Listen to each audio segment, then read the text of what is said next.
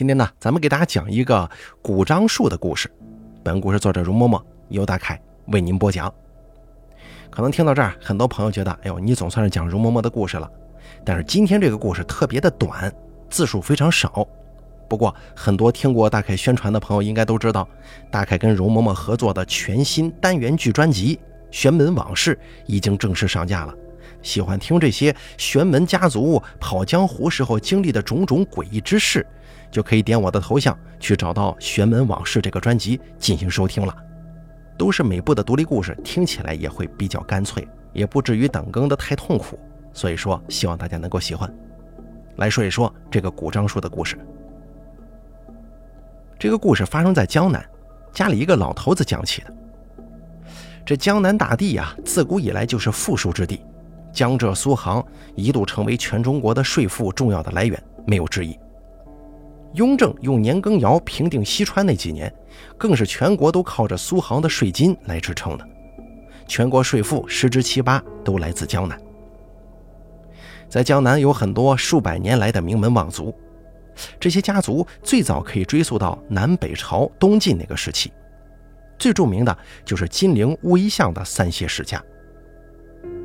而家族时间长了，自然就会多了很多规矩。而这些大家族地理位置上又很靠近，所以渐渐的这个规矩就融合统一了。到了明清的时候，江南望族已经隐隐的成为了一个整体。当时我们家老头子去做的是一个不小的事儿，就在苏州本地。老头子是从东北过去的，所以事情完了之后也不着急走，从来没到过长江以南，自然要留下来玩上几天，看一看苏州的园林呢。当然了，在这儿呢，这个生意咱们就不方便透露了，跟某地招商引资有关，风水上的事儿。而这个故事要说的是他游玩园林时候的事儿。当时他有个政府办公室秘书陪着，所以一路这门票钱呢、吃住什么的都是不花自己的。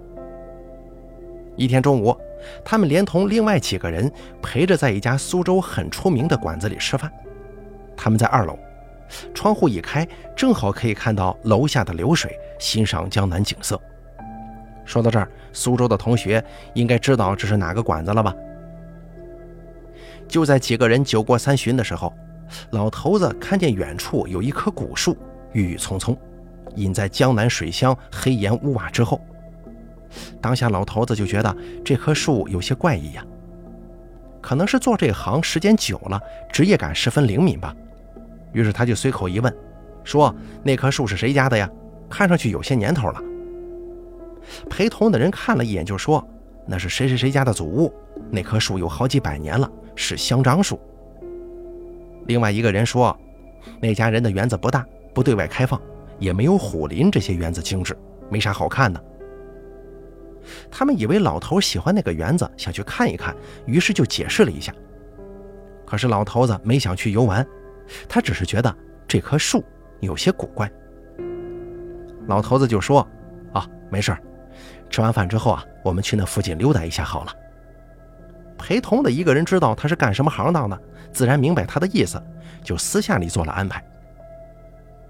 吃完饭，一群人就走到那个园子外观望。这一看过去啊，真是一个有点衰败的样子。但是透过围墙去看。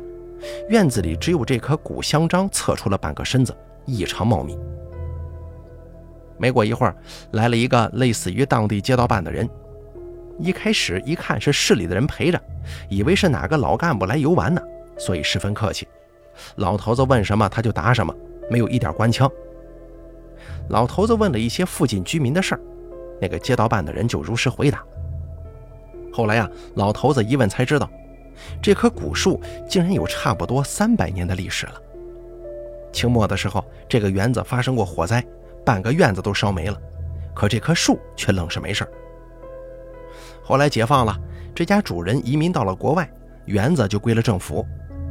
然后又是半个世纪的浮浮沉沉，现在这个园子的所属权又回到了那家的后人手中。可是那家人在欧洲已经有了大生意，也不在乎这点园子，所以很少回来。当地政府也就是为今后跟这家人经济上合作，所以才保护好他们家的祖宅，也不对外开放的。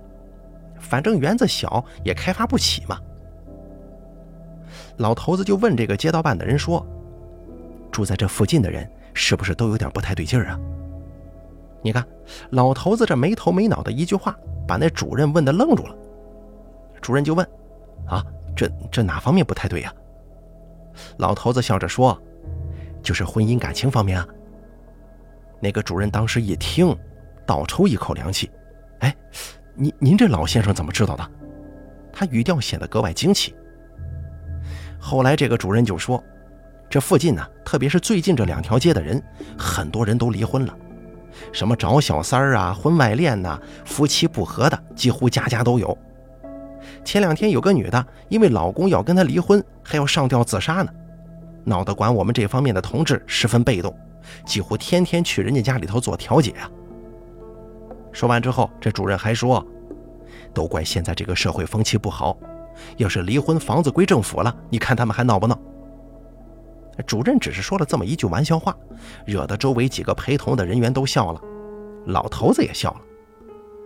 可是老头子笑完之后就说：“哈，这个呀跟社会风气无关，这是因子在闹腾呢。”主任知道眼前这个老头子不是什么老干部了，而是一个风水先生之后，显得更加激动。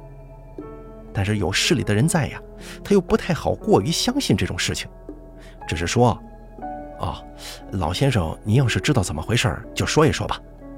这帮助他人本来就是咱们政府提倡的事儿，并且你们宗教界的同志也讲究救人一命胜造七级浮屠的呀。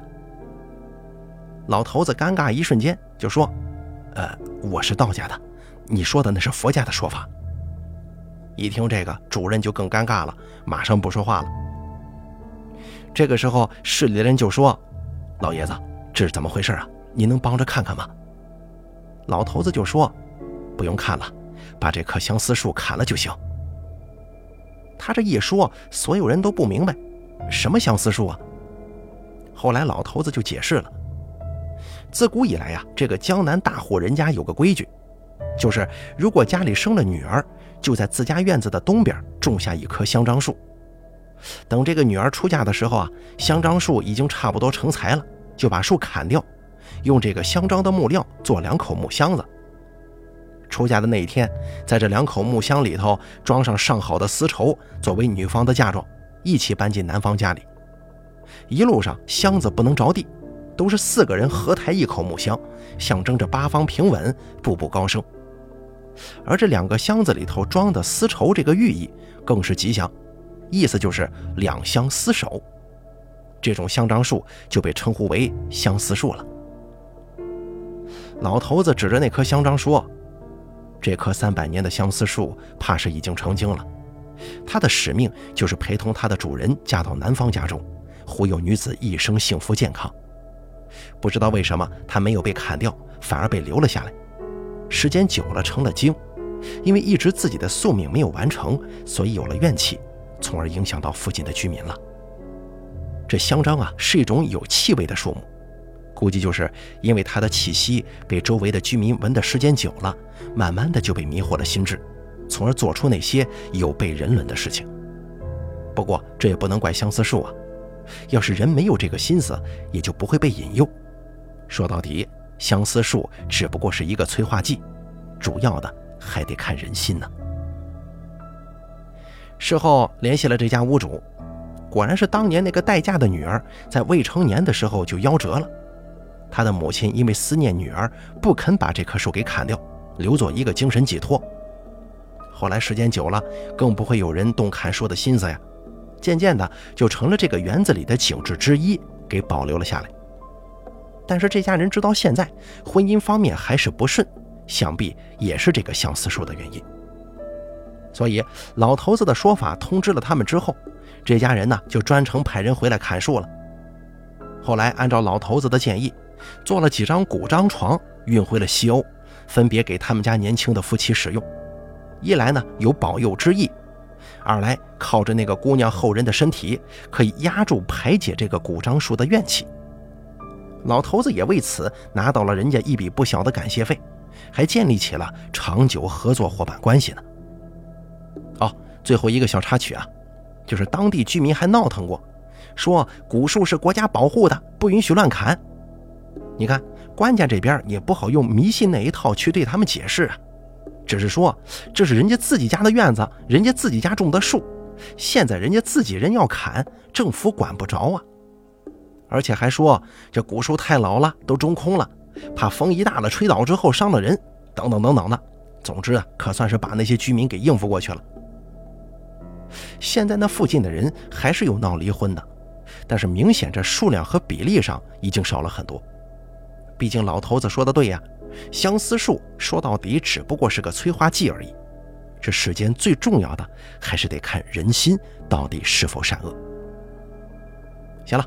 故事说到这儿就完结了，感兴趣的朋友可以自行去百度一下这个新闻，苏州古树被砍什么的。